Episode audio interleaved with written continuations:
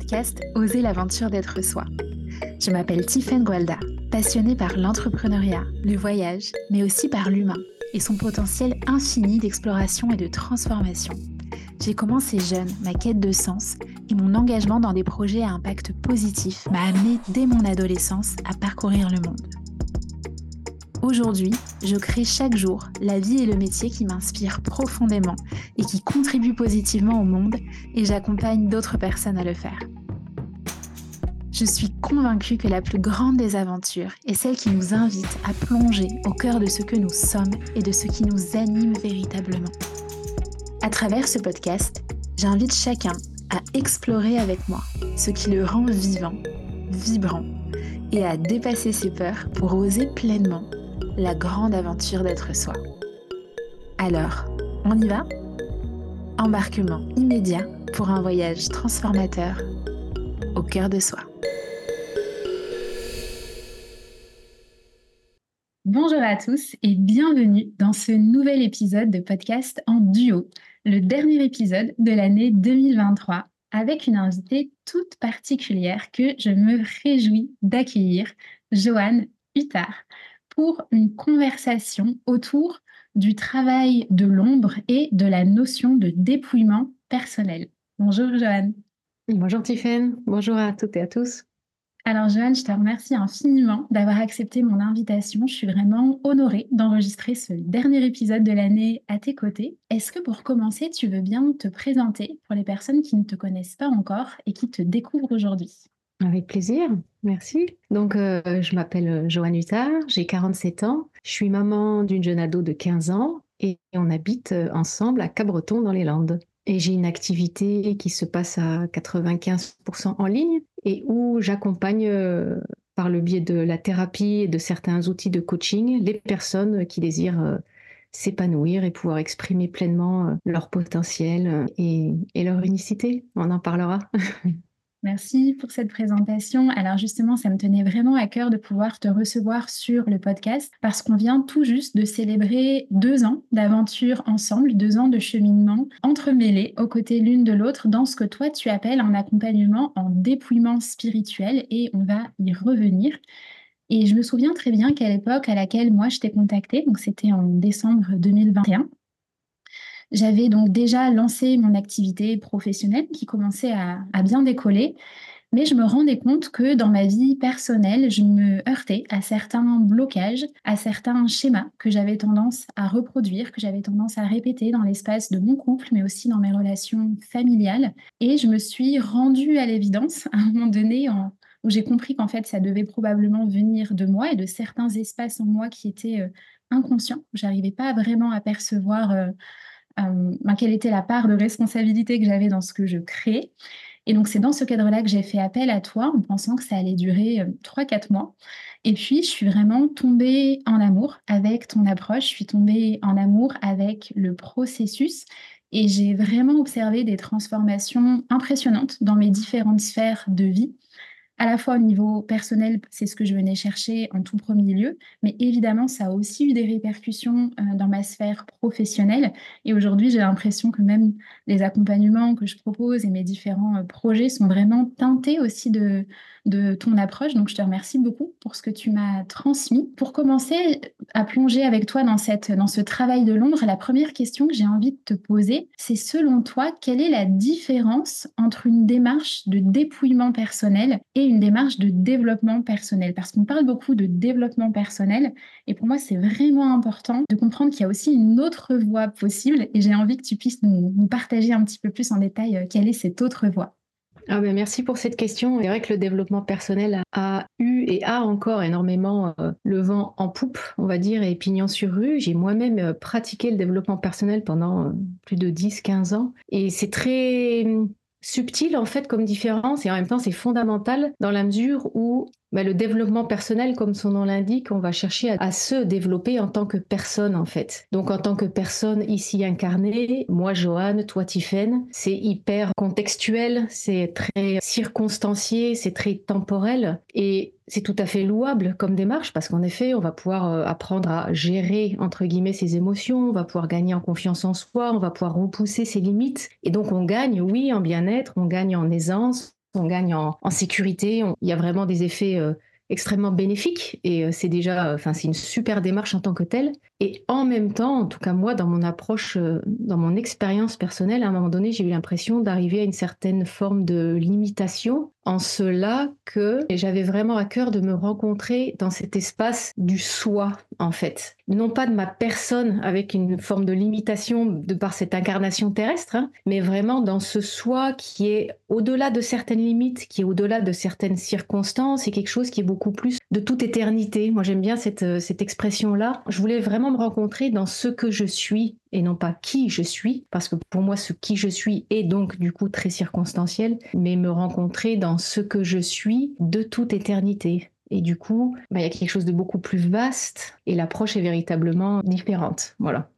Il y a quelque chose qui m'a beaucoup marqué quand on a commencé à travailler ensemble, c'est que donc je te partageais euh, quelques éléments de mon enfance, de comment j'en suis arrivée à être la personne, justement, tu vois, la personne, le personnage que je suis et comment je me suis construite.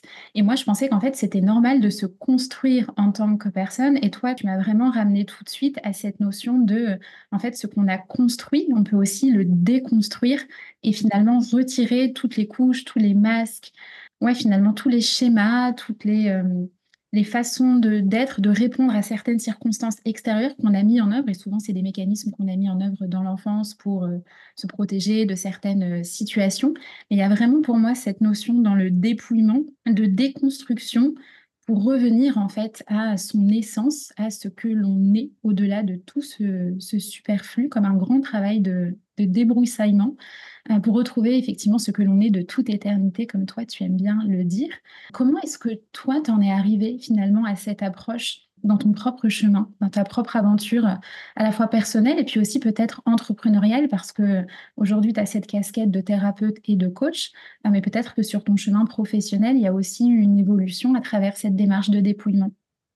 Oui, tout à fait. Alors, d'un point de vue purement pro, j'ai démarré mon parcours, j'étais dans les relations internationales, dans des ambassades, j'ai été dans l'export, dans des grandes entreprises internationales, et puis euh, je me suis progressivement tournée vers quelque chose de beaucoup plus orienté sur les ressources humaines en tant que prestataire à la NPE, à l'époque c'était la NPE, des centres de formation pour adultes, etc., où j'accompagnais, en fait, c'est là où j'ai démarré mon travail d'accompagnement des adultes dans leur recherche d'emploi, dans leur projet de formation. Et puis là, j'ai fait une rencontre. En fait, c'est souvent ça dans la vie, hein, c'est des rencontres.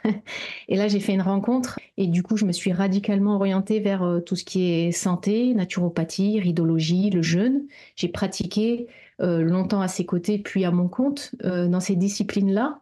Et à nouveau, une autre rencontre, il y a euh, huit ans de ça en arrière, euh, en la personne de Grégory Mutombo, qui a une véritable approche de responsabilisation, d'incarnation de son unicité, conscience de soi, donc des termes qui m'étaient familiers parce qu'il y a eu tout, au long de ces années une démarche de développement personnel justement et donc, bah, ça m'a séduit et, son discours m'a vraiment euh, interpellée. Je me suis vraiment sentie euh, appelée et inspirée par ses propos. Donc, au début, je l'ai suivi bah, un peu de loin en loin, comme on suit euh, certaines personnes sur Internet. Et puis ensuite, je suis allée le rencontrer.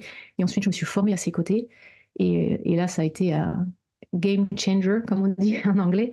Ça a radicalement changé mon attitude, mes comportements. Euh, et à nouveau, c'est des choses, bon, toi, tu, on se connaît effectivement, on se pratique mutuellement depuis deux ans maintenant, mais euh, dans cette dynamique d'aller voir quel espace en moi euh, s'exprime quand je m'exprime, quel espace en moi pose tel ou tel geste envers les gens qui m'entourent, quel espace en moi répond à ce qui m'est donné de vivre à travers tous les décors qu'on a au quotidien dans notre vie. Quoi. Alors quand je dis décors, c'est des situations, en fait, c'est des situations, c'est des rencontres, c'est des personnes, c'est des, des challenges, c'est des opportunités. Tout est un décor auquel euh, on répond d'une manière ou d'une autre. Et j'aime bien aller mettre le projecteur sur cette part de soi à l'intérieur de soi qui répond ou qui entre en réaction ou qui, enfin voilà, après les réponses elles sont un peu à l'infini. Et d'un point de vue plus personnel cette fois, il se trouve que assez jeune, j'avais 18 ans quand euh, j'ai perdu mon papa qui est décédé euh, suite à une attaque euh, cérébrale. Et donc j'ai été assez vite, assez jeune, confrontée à la notion de mort, la mort d'un être très très cher,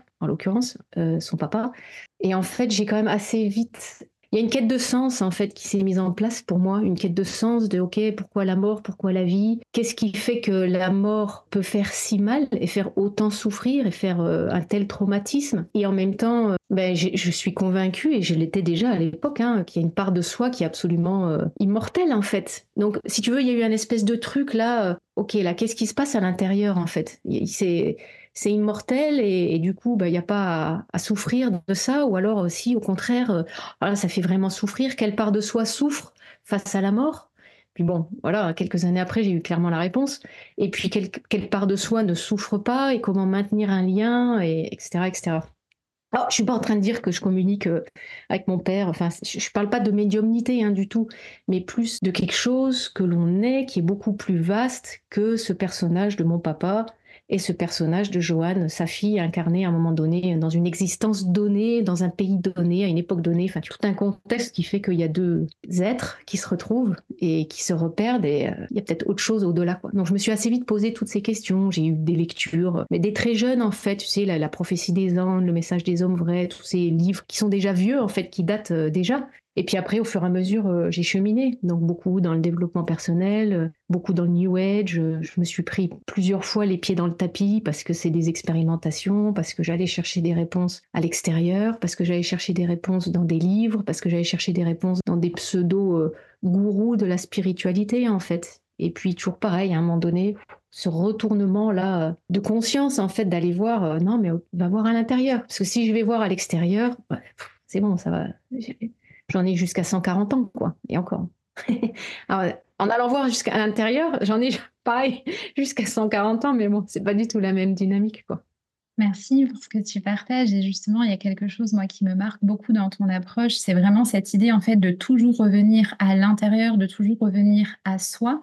Et finalement, quel que soit le décor, quelles que soient les circonstances, euh, quelles que soient les situations de vie qu'on rencontre, l'idée, c'est vraiment de repartir de soi quel espace en nous est-ce que ça vient toucher Quel espace en nous répond à la situation, ce que tu viens de dire Et moi, la sensation que j'ai, c'est que c'est vraiment une démarche qu'on pourrait qualifier de responsabilité radicale, dans le sens où on vient vraiment à la racine de la responsabilité et de cette notion finalement, tu vois, d'être créateur, d'être co-créateur de tout ce qu'on finalement de tout ce qu'on vit. Est-ce que tu veux bien nous partager en quoi justement cette démarche de dépouillement personnel, c'est finalement une, un chemin en fait de responsabilité radicale, vraiment dans le sens euh, étymologique, tu vois, du, mot.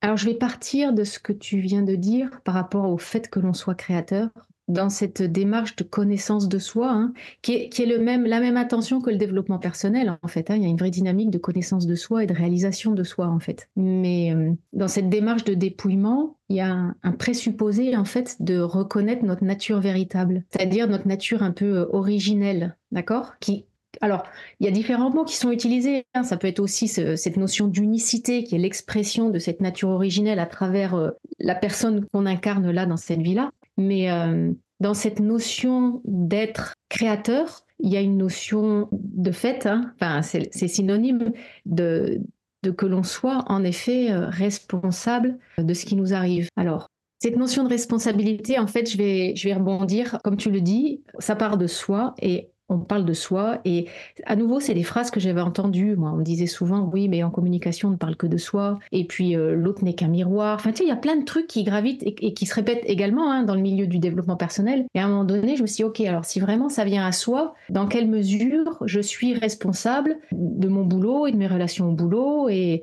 des relations au sein de ma famille et des relations euh, avec euh, ma fille, par exemple, et, de tout un tas de, tout ce qui, de tout ce qui compose, en fait, mon quotidien la responsabilité et l'induit de ne pas remettre à l'extérieur de soi la paternalité des circonstances de nos vies. C'est-à-dire que, voilà, si, si, euh, je m'entends mal avec tous mes voisins, bon, mais à un moment donné, euh, c'est à moi de me demander, de me poser la question, OK, qu'est-ce, est-ce qu'il y a quelque chose en moi euh, qui peut peut-être faire que ça se passe mal avec les voisins, par exemple?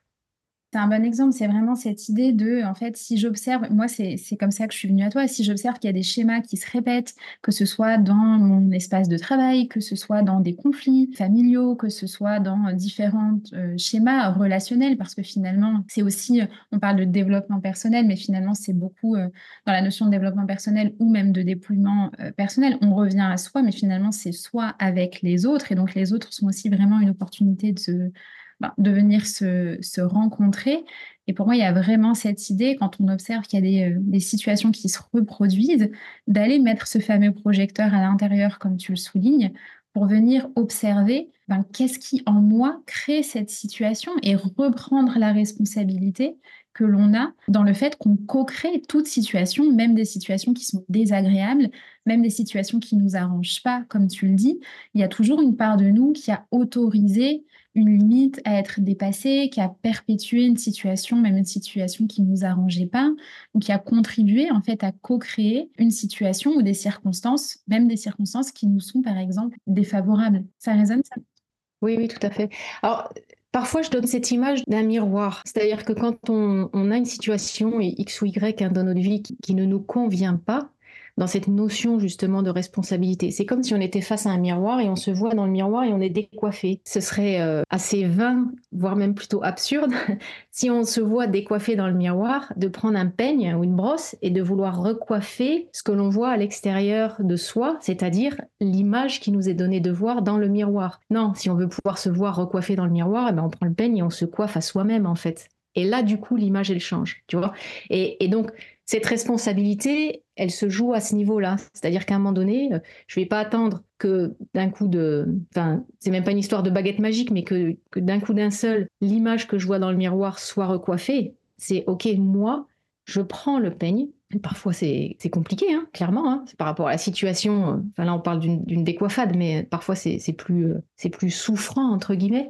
Euh, et, en quoi, moi, je peux me mettre un coup de peigne et de fait changer le reflet que je vois en face. Mais il y a aussi vraiment euh, cette notion de, prendre conscience, en fait, euh, de ce que l'on est. Un des accomplissements, un des aboutissements hein, du travail en, dépouillement personnel, c'est vraiment le fait de réalisation de soi. C'est-à-dire qu'on rend réel, on réalise, hein, on rend réel soi, donc ce que l'on est. Et quand on est dans cette démarche-là, on prend véritablement conscience et on reconnaît ce que l'on est, à savoir un être divin, créateur, qui, a cette capacité de, créativité, de créer euh, des circonstances, des relations, de créer euh, des disputes comme des apaisements, de créer des colères comme des moments de joie. Enfin, ce sont des choses qui, qui, émanent de soi. Après, le décor en face fait que, comme tu le dis, il y a vraiment un mouvement de co-création mais de, se reconnecter à ce que l'on est et de, sortir d'une forme de déni de soi où on va être là, bah non, c'est je ne suis pas responsable, l'autre est responsable, ça induit ça de sortir de, ce mouvement-là et de reprendre pleinement euh, conscience de ce que l'on est. Il y a vraiment une forme de, ouais, de, réalisation de soi dans ce mouvement, je trouve. Oui, tout à fait. Et aussi pour moi, vraiment d'honnêteté radicale, quand c'est vraiment ce qui me vient quand tu parles de déni de soi, dans le sens où c'est vraiment une approche qui va venir mettre absolument en lumière tout ce qui est présent, même tout ce qui nous arrange pas. Et en fait, pour moi, là, vraiment, la première étape, c'est euh, le fait de venir mettre en vérité toutes les choses qu'on n'ose pas s'avouer à soi, toutes les choses qu'on n'ose pas se dire, tout ce qui nous met dans l'inconfort, tous les moments où on est gêné, et il y a plein de choses en fait qui sont en relation avec ça, mais ça peut être sur euh, le travail des limites, sur la peur de déranger, sur l'envie de plaire ou la peur de déplaire, euh, tout ce qui est aussi en lien avec, tu sais, les, différents piliers de l'ego. Donc, comment est-ce que je suis une bonne personne, euh, comment est-ce que j'ai envie d'être une bonne professionnelle, etc.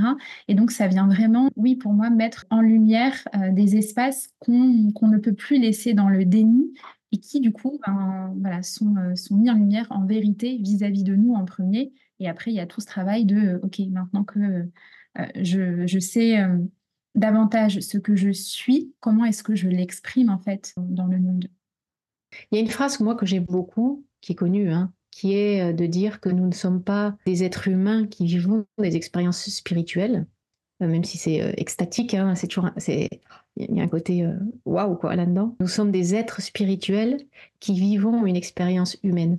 Et cette notion de dépouillement vient venir euh, se, reconnecter pleinement à cet aspect de, notre, euh, de notre être spirituel Et oui, on vit une expérience humaine. Et enfin voilà, l'idée, elle n'est pas de nier non plus une certaine réalité euh, tangible, visible. Hein, c'est pas ça du tout. Hein, mais de pouvoir se ramener vraiment plus haut, de, dézoomer un peu, de venir sur quelque chose de beaucoup plus vaste, parce que nous sommes euh, beaucoup plus vastes que ce que nous croyons être. Donc, euh, là où on est souvent, la plupart du temps, on est plutôt 80%, on va dire, dans quelque chose d'être humain et, 20% dans quelque chose d'être spirituel, bah, l'idée, ce serait de faire une espèce d'inversion, là, et de pouvoir se reconnecter de plus en plus à ce que nous sommes, hein, dans notre vérité, en effet, et faire une espèce de danse, là, comme ça, entre euh, incarner notre humain et puis euh, toucher à, à, quelque chose de beaucoup plus vaste et, voilà, c'est une danse, c'est un mouvement qui est intéressant et qui n'est pas, toujours aisé, hein, ça va de soi. C'est ce que tu disais tout à l'heure, ça demande de déconstruire beaucoup de fonctionnements, beaucoup de croyances, beaucoup de conditionnements, beaucoup de formatage. Moi, je donne souvent cette image, hein, on travaille euh, d'une espèce de jungle là, avec tout un tas d'obstacles en fait, hein, et, autant de choses qui, qui, entravent en fait notre relation directe à ce que nous sommes, c'est-à-dire euh, lumière, euh, amour, conscience, vérité, abondance, enfin, tu vois, voilà. Il n'y a pas grand-chose à faire en fait. Il y a plus à, lever tout ce qui entrave. Il n'y a pas quelque chose à développer pour atteindre, atteindre ça, puisque c'est ce que nous sommes.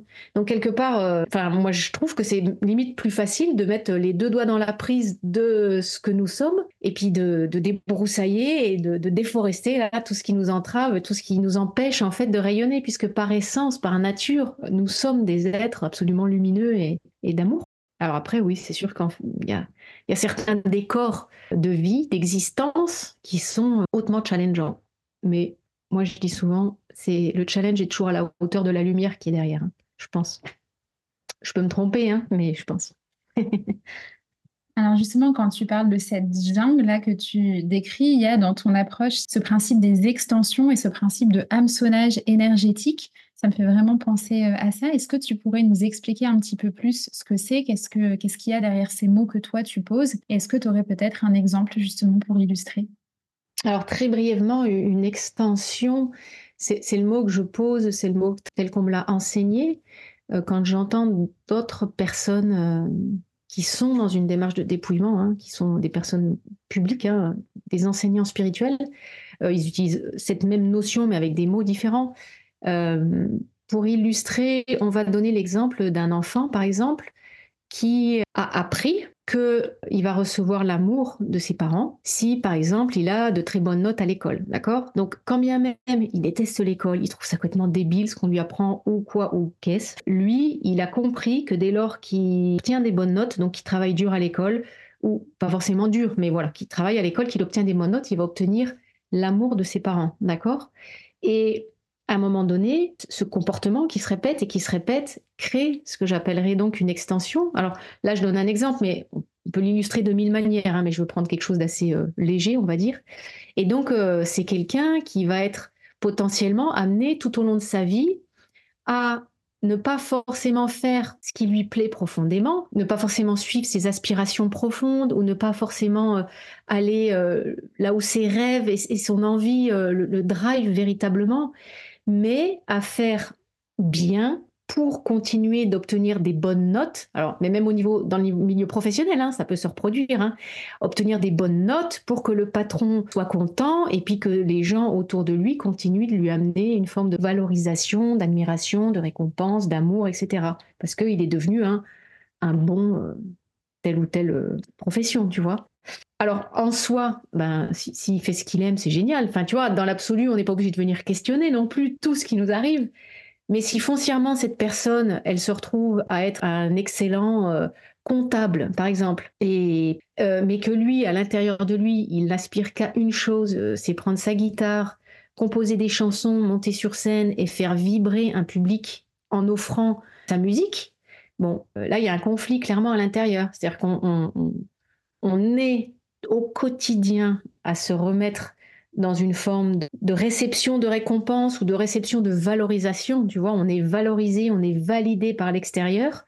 Et en même temps, à l'intérieur de soi, il y a une espèce de, validation personnelle hein, de soi à soi qui passerait par euh, monter sur scène et puis euh, jouer de la guitare et rendre les gens, rendre un public, mais que ce soit 10 personnes ou, ou 100 000. Hein, juste, voilà, joyeux et, les voir danser, les voir vibrer. Enfin, ouais, il y a quelque chose, on voit d'ailleurs dans, le vocabulaire, il y a quelque chose de vibrant là-dedans. Une personne comme ça, bien souvent, alors, elle retire une satisfaction dans son activité professionnelle, mais il y a aussi, il y a beaucoup d'incohérences en fait. Il y a beaucoup de petites alarmes et de petits voyants rouges qui s'allument tout au long euh, d'une carrière de la sorte. Il y a une perte de sens, il y a, il y a une espèce d'ennui, il y a une fatigue qui s'installe au fur et à mesure. Une fatigue parce que justement, on est parti dans une forme de d'hameçonnage énergétique. Et hameçonnage énergétique, on prend l'énergie à l'extérieur de soi. Tu vois, il n'y a pas ce mouvement de soi à soi dont je parlais quand tu choisis de prendre ta guitare. Et à nouveau, c'est un exemple. Hein. C'est pas, je suis pas en train de dire que les, toutes les personnes qui nous écoutent euh, vont sortir leur guitare et se mettre à faire de la musique. C'est pas ça, mais euh, c'est est-ce que est-ce que est-ce que j'honore un fonctionnement où on m'a donné de l'amour et de la validation de l'extérieur depuis tout petit étant, ou est-ce que j'honore quelque chose, un mouvement qui est propre et qui est vraiment intérieur. Et euh, quoi qu'il advienne, en fait, hein, qu'on me lance euh, des tomates pourries sur scène ou qu'on me lance des bouquets de fleurs parce que euh, je suis le prochain d'Elvis Presley, quoi. Mais juste de ah ouais, ok, là il y a un mouvement que je sens en moi, il y a une inspiration qui vient, là c'est vraiment ça qui, je sens, me nourrit et, et c'est là où, où, où, ce que je suis moi. De, de, très particulier par rapport à tous les autres, là où moi je me différencie, je m'exprime, je le donne au monde, hop, j'y vais, quoi, j'y vais. Je me lance. Merci. Ce qui me vient en t'écoutant, c'est, vraiment cette notion, euh, tu sais, moi souvent j'ai l'impression que en fait c'est tellement facile parce qu'il suffit d'être soi, et en même temps c'est tellement difficile parce que c'est tellement difficile d'oser être pleinement soi, et c'est aussi le titre du podcast, Oser l'aventure d'être soi. Selon toi, pourquoi est-ce que c'est si difficile d'oser exprimer pleinement notre unicité au monde et réussir en fait à le faire quelles que soient les circonstances extérieures, comme tu étais en train de le souligner, et pas en étant des personnes à géométrie variable, comme tu dis parfois, euh, avec cette idée de, ben, dans certaines circonstances, je vais laisser rayonner pleinement ce que je suis, avec certaines personnes, je vais laisser rayonner pleinement ce que je suis, et dans d'autres circonstances où au milieu d'autres personnes, en fait, je vais repartir dans certains euh, schémas. Pourquoi c'est si difficile? Je pense que c'est si difficile parce que on nous apprend tout le contraire depuis tout jeune en fait. Je crois que c'est si difficile parce qu'on a vraiment été entraîné depuis tout jeune étant à convenir à certaines normes, s'adapter à un certain rythme. Depuis tout petit, dès qu'on commence en fait, c'est il faut se lever à telle heure, il faut aller à l'école à telle heure, il faut aller faire pipi tous ensemble quand on est en maternelle. c'est des besoins hyper physiologiques, donc bon, c'est, mais, mais ça démarre là en vrai, c'est-à-dire qu'il y a un besoin euh, hyper physio, hyper naturel. Donc on retrouve ce truc de, c'est lié à notre nature pour le coup d'humain quoi. À un moment donné, euh, on aurait envie d'aller faire pipi, on a trois ans et on nous dit, un adulte hein, nous dit, bah, bah non, t'attends une heure. Et ça commence là, en vrai. Ça commence là, et puis ça commence même bien avant, si tu veux, de se fondre, en fait, d'une certaine manière, euh, dans ce qu'on attend de nous. Et puis, euh, vu qu'en retour, on obtient de l'amour, ou, de la sécurité, ou euh, de la nourriture, un toit, enfin, donc une forme de sécurité, on se tient un carreau, parce que quand on est tout gamin, voilà, on peut pas subvenir à, ces besoins-là tout seul. Pourquoi c'est difficile? Parce que c'est, euh, si tu es sage, mais encore là, pendant, pendant les fêtes de Noël, tu vois, on en sort. si on n'est pas sage, on n'aura pas de cadeau. Ah, ok, donc on va tous se tenir à carreau parce qu'on a tous envie d'avoir un cadeau en vrai, tu vois. Et donc, c'est un exemple, mais il y en a plein, hein, il y en a plein, plein, plein. Et euh, donc, si on n'est pas comme ci, alors on n'aura pas ça. Et si on est comme ça, alors on aura ci. Et si on est ci, et si, et si, et si, et si. Le si, c'est cette notion de conditionnel. Donc, on arrive dans un amour qui nous est donné, mais qui est toujours conditionné par euh, bah, une condition, une petite case à cocher.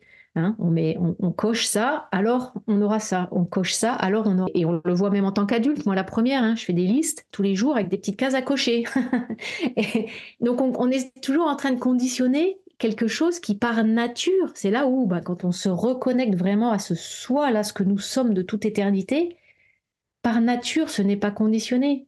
C'est c'est quelque chose de tellement inconditionnel en fait, tu vois. Et donc, pour reprendre le propos, c'est comme si depuis tout petit, on nous apprend à faire du vélo. Voilà, on fait du vélo, on a une tenue de vélo, on fait du vélo, on est champion du monde du Tour de France. Et puis, euh, à un moment donné, ah ouais, mais bon, en fait, euh, j'irais bien euh, faire du rugby. Mais ça demande, euh, c'est complètement un autre entraînement, en fait. C'est d'autres habits, c'est d'autres muscles. Donc, même physiquement, c'est pas du tout, ça demande d'autres capacités physiques.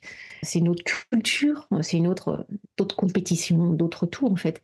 Et donc, on a vite fait de retomber dans le vélo, dans ce à quoi on a été entraîné pendant tout ce temps. Et puis, le monde fonctionne sur ce modèle-là. Donc, c'est extrêmement dur de s'extraire, en fait, de ce, de ces espèces de conditionnements euh, très euh, collectifs, en fait. Hein, quand, euh, en termes d'inconscient collectif, quand tout le monde massivement part dans une même dynamique, dans une même approche, dans un même mouvement, c'est extrêmement dur d'être le seul à nager à contre-courant, ou les seuls, ou les 1, 2, 3, 5, 10% à nager à contre-courant. Et du coup, intervient, comme tu le dis, cette notion de géométrie variable, c'est-à-dire, OK, bah avec telle personne, ok, j'exprime ce que je suis. Puis avec tel autre, ah non, là je peux pas. Donc bon, mais à un moment donné, euh, c'est ce que je dis aussi, on, peut, on est soit enceinte, soit, soit on est enceinte, soit on n'est pas enceinte. C'est-à-dire qu'on peut euh, peut pas donner de soi une version édulcorée à quelqu'un et puis une autre version édulcorée à quelqu'un d'autre. Enfin, du coup, on est tronqué. Et, c'est tout sauf la réalisation de soi. C'est un soi à géométrie variable. Ben, un soi à géométrie variable, c'est pas un soi, c'est un masque, c'est un personnage. Enfin, tu vois, voilà, on met un costume, on va voir le voisin, on met un autre costume, on va voir papa, on met un autre costume, on va voir les cousins, on met un autre costume, on va voir le patron. Et moi, quand je démarre un travail, un accompagnement, c'est une des questions, une des premières questions que je pose, c'est-à-dire, ok, comment tu es, toi, donc par exemple, voilà, comment est Tiffaine avec ses parents? Comment est Tiffaine avec son amoureux? Comment est Tiffaine avec son frère, sa sœur? Comment est Tiffaine avec son voisin? Comment est Tiffaine avec la caissière? Comment est Tiffaine avec euh, le mec qui va te faire une queue de poisson euh, sur l'autoroute? Voilà, en, plein de circonstances, pour voir dans ce que tu es les espaces de toi qui sont du coup circonstanciels, hein, qui dépendent des gens avec qui tu es, et les espaces de toi qui sont euh, bah, relatifs à ton essence, véritablement. Quoi. Et donc voilà, puis au fur et à mesure, on creuse, on creuse, on creuse. et souvent, enfin, et je, dis souvent, c'est vrai que c'est plus facile d'avoir une conversation, si tant est qu'il était là, mais ce serait plus facile d'avoir une conversation avec Gandhi. Là, tu croises Gandhi dans la rue. Bon, beaucoup plus facile d'avoir une conversation avec lui que si tu croises Ben Laden, par exemple, tu vois. Mais dans l'absolu, donc dans l'absolu, on, dézoome bien, bien, bien de l'image, hein, mais dans l'absolu, le soi est absolument stable, en fait, extrêmement posé, que l'on croise euh, Gandhi ou que l'on croise Ben Laden. Bon, c'est un exemple parmi tant d'autres, mais voilà, il y en a plein. On, peut, on pourrait donner des exemples franco-français, ce serait pareil. En quoi est-ce que selon toi, euh, le fait de faire ce travail de l'ombre et d'aller vraiment plonger en fait, euh, au-delà de ces masques, au-delà de ces conditionnements, au-delà de ces croyances, au-delà de ces constructions, ces personnages qu'on a établis au fur et à mesure, en quoi est-ce que ce, travail de l'ombre, moi je, considère vraiment que c'est un travail de l'ombre, en quoi est-ce que ça permet d'aller pleinement laisser jaillir et faire rayonner la lumière à l'intérieur de nous et du coup de la, rayonner à l'extérieur? Bah, Parce que tout ce qui a été construit et qu'on s'attelle à déconstruire petit à petit, hein, par le biais du dépouillement, tout ce qui a été construit se lève comme un mur entre qu'on donne à voir de nous-mêmes et la lumière que l'on est. Une fois que tu es dans ce soi, que tu es dans ton essence, dans ton unicité, dans, ton, dans ta nature profonde et véritable, c'est un soleil, quoi. Et imagine que en face, par le biais de croyances, par le biais de mémoire, par le biais de blessures, par le biais de conditionnement, de formatage, de, d'espace égotique, de trucs et machins, eh ben, tu, construis au fur et à mesure un mur, mais blindé en plus, hein, entre la lumière que tu es, le mur, et puis euh, le monde, en fait. Et c'est clair que le monde ne peut pas voir la lumière que tu es. Parce qu'il y a un mur en face. C'est épuisant de rayonner malgré toutes ces constructions qui ont été érigées. C'est épuisant. Je dis pas que c'est impossible. Hein. Je dis pas du tout que c'est impossible. Mais moi, de mon expérience, de, des retours que je peux avoir aussi autour de moi, je trouve que c'est beaucoup plus euh, simple. Euh, ce qui ne veut pas dire que ce soit facile ni confortable. Mais je pense que c'est quand même beaucoup plus simple d'aller enlever euh, brique par brique tout ce qu'on a construit et qui se, qui se trouve entre la lumière que nous sommes tous, hein, le monde autour de nous.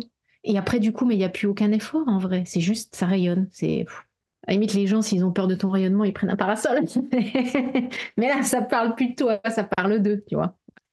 Qu'est-ce que tu dirais à quelqu'un qui se sent appelé à venir faire ce travail de l'ombre, à venir euh, explorer en fait ce qu'il y a derrière euh, toutes ces couches, mais qui peut-être a peur de descendre à la cave, tu vois, qui peut-être a peur de ce qu'il va venir trouver? Je lui dirais que c'est hyper important de se faire accompagner en vrai. Et, c'est pas une manière de prêcher pour ma paroisse, c'est pas ça, hein, parce qu'il y a plein d'accompagnants qui existent. Euh, voilà, l'inconscient collectif est tellement fort sur la planète, on va dire, que on se fait très vite happer par nos anciens fonctionnements, par nos anciens schémas. Tu l'as dit toi-même, là où tu pensais que ça prendrait 3-4 euh, mois. En fait, tu vois comment c'est un travail de longue haleine et que le, fait d'être accompagné, il aide, il facilite le processus. Pourquoi? Mais Parce que quand on est le nez dans le guidon, on a, du mal à faire euh, ce dézoomage, en fait. Et que euh, on a aussi parfois besoin de quelqu'un qui nous ramène dans la vérité de ce que nous sommes. C'est-à-dire de quelqu'un qui soit là, non mais là, tu te racontes une histoire, tu vois. Euh, ah, voilà. Alors, on s'en raconte tous des histoires. C'est normal. Je c'est pas le, propos, mais on a parfois besoin de quelqu'un en face qui dit non, non, mais là, tu te racontes une histoire, t'es pas dans un espace de vérité. Et pour pouvoir ramener tout en vérité, nos fonctionnements, enfin je veux dire un fonctionnement qu'on a mis en place depuis 40 euh, ans et qui nous permet d'avoir euh, la validation de papa, maman, le fonctionnement en tant que tel, euh, lui, il a peu d'intérêt à disparaître en vrai, hein, parce que lui, pour lui, ça marche à tous les coups, quoi. Hein. C'est comme quand tu mets une pièce dans la machine et il y a quelque chose qui tombe. Enfin lui, hop, il lance son hameçon, il ramène de l'amour, ça marche à tous les coups. Il n'a pas envie, lui, bah, de disparaître en vrai, tu vois. C'est important de se faire accompagner, ça ce serait vraiment quelque chose que je dirais. Et après, d'y aller vraiment avec courage parce que, alors pour moi, le courage, c'est le, cœur en action, d'accord? C'est le cœur qui agit. Et donc, ça nécessite de revenir vraiment dans un espace de cœur et de, reconnaître, en effet, quand on est dans une forme d'extension, est dans une forme de, réponse euh, égotique ou de, de recherche, de, de, séduction, de vouloir manipuler les autres en obtenant. Enfin, vous voyez, on le sent en fait quand on est un peu euh, entre guillemets, excuse-moi le mot, mais on, sent quand on est un peu merdeux et que là, ah, on n'est pas droit dans nos bottes, tu vois, dans ce qu'on fait. On sent bien que ça vient pas euh, du cœur, quoi. Et plus on rentre dans ce travail, plus on sait identifier les espaces en soi qui s'expriment. Et moi, il y a une question que j'aime bien poser, hein, c'est bah, qu'est-ce que, comment répondrait l'amour là dans une situation donnée, tu vois? Comment répondrait l'amour? Comment répondrait, euh, comment agirait l'amour que nous sommes et de se laisser euh, infuser par la réponse qui vient.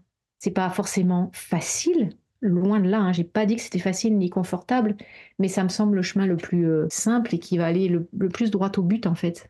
Merci pour ta réponse. Et moi, ce que j'aime bien dire aussi, c'est que euh, effectivement, c'est un chemin qui demande du courage, mais que c'est pas forcément quelque chose qui doit se faire dans la douleur ou dans euh, vraiment dans quelque chose qui serait beaucoup confrontant. Alors, c'est une démarche qui est à certains regards confrontante, mais pour moi, c'est vraiment aussi hautement euh, libérateur.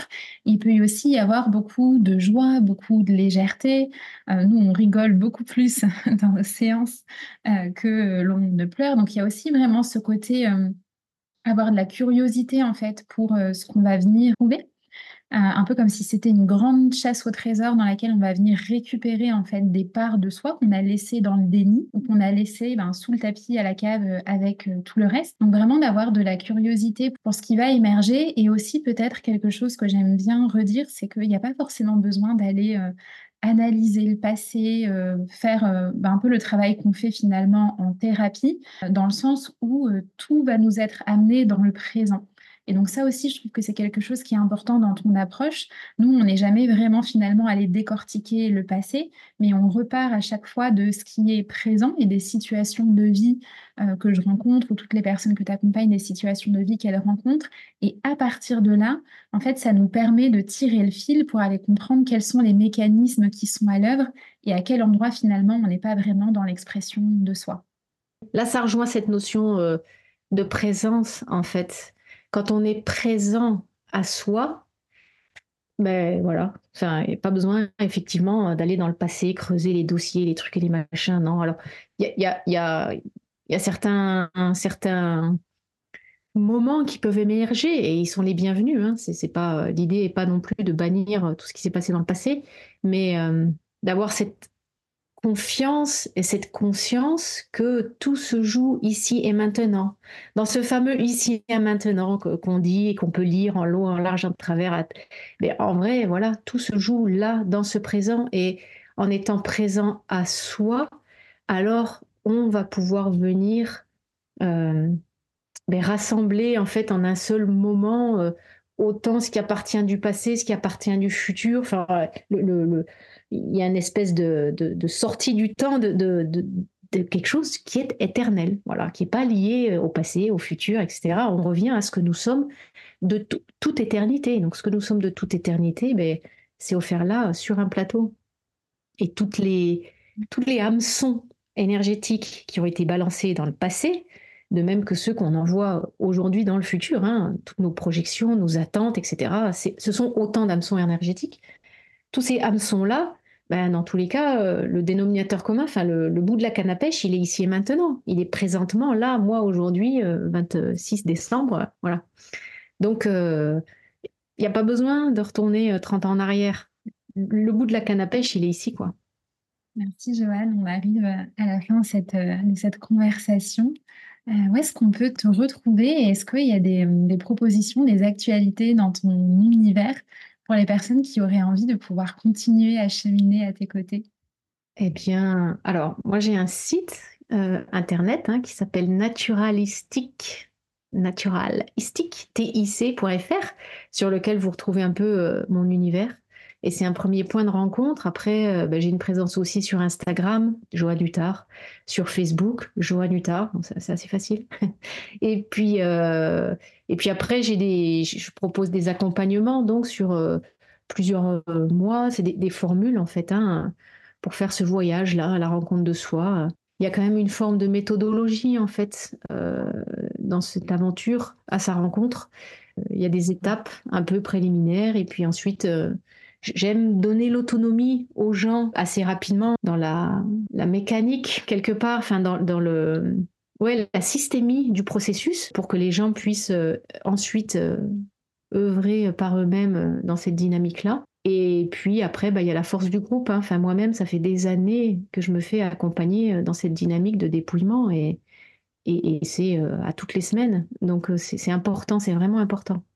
Euh, enfin, en tout cas, pour moi, c'est important. Et après, ben, j'organise aussi des stages. Là, je vais avoir un stage en avril dans lequel euh, j'introduis en effet des notions de dépouillement. Et puis en même temps, bon, j'ai quand même un, passé euh, de santé. Mais bon, la santé, c'est pareil, c'est notre essence. Hein, par, de, parce que nous sommes, nous sommes pleine santé. Et dans mon approche de la santé, j'ai vraiment la même dynamique, c'est-à-dire levons toutes les entraves au rayonnement de notre pleine santé dans le corps physique. Et ça passe par nos états émotionnels qui sont des constructions, ça passe par euh, tout un tas de croyances hein, liées à la santé, à notre corps, aux maladies, euh, aux symptômes, etc., qui sont autant d'entraves pour que la pleine santé puisse euh, ben, irradier chacune de nos cellules. Là, il y, a un, mouvement très, très corporel, très incarné en fait. Et puis, donc voilà, je, fais un, je combine en fait le dépouillement avec la santé, et puis aussi toujours quelques exercices de coaching qui, je trouve, sont le, coaching apporte cette mise en autonomie hein, par un jeu de questionnement, parce que c'est, on va soi-même chercher les réponses. Hein. on n'attend pas que euh, un tel nous amène des réponses ou que un tel vienne nous guérir ou que un tel fasse un, passe-passe euh, énergético, je ne sais pas quoi, pour qu'on se sente mieux. Non, on prend la responsabilité de son bien-être, on prend la responsabilité de son bonheur, on prend la responsabilité de la réalisation de ses projets. Et cette dynamique-là en coaching est hyper intéressante parce qu'il y a un côté très euh, en puissance en fait. Tu on retrouve sa puissance et, là, on devient inarrêtable. Et de la même manière, en dépouillement, quand on connecte avec ce soi, avec ce que nous sommes, hein, de, toute éternité, et eh bien, euh, on devient inarrêtable. Et, notre unicité peut autant s'exprimer euh, en étant assis sur un banc euh, à regarder la mer que en peignant des tableaux quels qu'ils soient ou en étant en accompagnement comme ça avec quelqu'un ou en étant euh, une mère, euh, voilà, attentive et dans l'amour avec ses enfants. Enfin, il y a, mille euh, chemins en fait pour pouvoir exprimer son unicité. Ça, c'est beau aussi. C'est beau à voir. Et plus chaque être humain va pouvoir exprimer son unicité, mais plus il y aura une forme d'harmonie en fait hein, parmi tous les êtres humains. Et chaque personne qui le fait donne la possibilité à l'autre de le faire aussi. C'est assez, c'est exponentiel en fait. Donc euh, c'est intéressant dans cette euh, démarche-là aussi, je trouve. C'est pas pour ça qu'on le fait, mais c'est une des conséquences, quoi. Merci Joanne infiniment pour ton partage. Merci pour euh, ces espaces que tu crées, qui sont vraiment des espaces de rencontre de soi à soi, des espaces de présence et des espaces d'amour. Merci du fond du cœur. Et je me réjouis de continuer à cheminer à tes côtés en 2024 et je vais laisser tous les liens dont tu as parlé dans la description de l'épisode pour les personnes qui ont envie aussi de pouvoir euh, cheminer euh, à tes côtés. À bientôt. Merci. Merci, Tiffany.